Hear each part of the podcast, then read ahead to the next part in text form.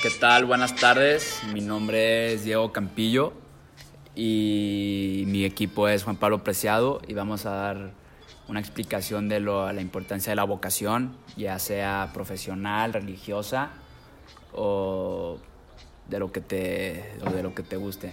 Entonces, empe- empezando con alguna definición, dice que la vocación profesional es la felicidad interior que experimenta una persona cuando desempeña un trabajo que le estimula, le motive y le ilusiona. Será un trabajador que tiene ganas de ir a trabajar y de crecer profesionalmente. Esto quiere decir que, que si tú eres una persona que te gusta, no sé, el fútbol o las finanzas, la, ser, em- eh, dedicarte a una empresa, algo así, y si realmente te gusta eso, te va a ir muy bien en el trabajo. Porque en cambio, si tú escoges una, una carrera en la que no te guste, por ejemplo, si a ti te gusta ser arquitecto y pues escu- escu- escogiste finanzas, se te, pues, puede que no te guste tu trabajo, se te complique en la vida y pues todo eso que dices, preciado. Sí, este, a mí también me gustaría definir un, un término este, muy importante para esta plática, que es qué es la vocación. Bueno, principalmente, dejando un poco de lado la, la vocación profesional, este, la vocación en sí es la llamada o inspiración que una persona siente procedente de Dios para llevar una forma de vida especialmente de carácter religioso. Esto quiere decir, en pocas palabras, que es lo que Dios nos manda a hacer. Lo que Dios nos, no- Dios nos creó con un motivo y este motivo tiene por nombre vocación. Este, uno puede ser llamado a muchas cosas, sin embargo, a lo que te llama Dios es lo más importante, pues Dios sabe que eso es lo que a ti te va a llenar y te va a dar tu felicidad.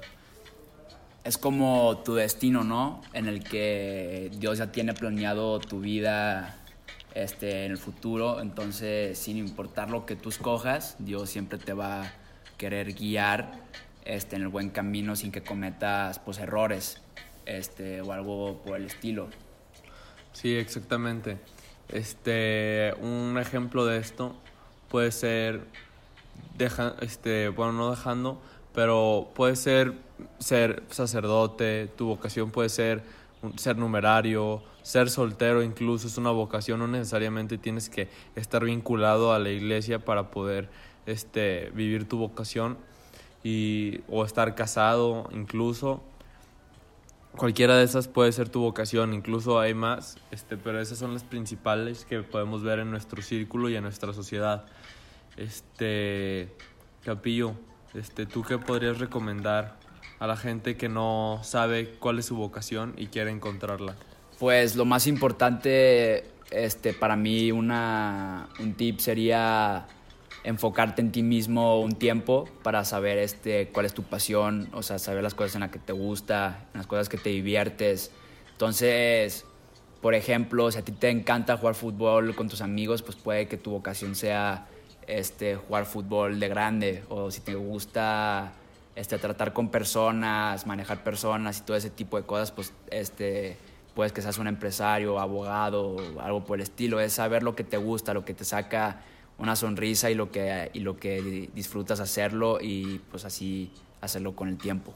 Exacto, y para encontrar su vocación espiritual, este, ¿tú qué recomendarías?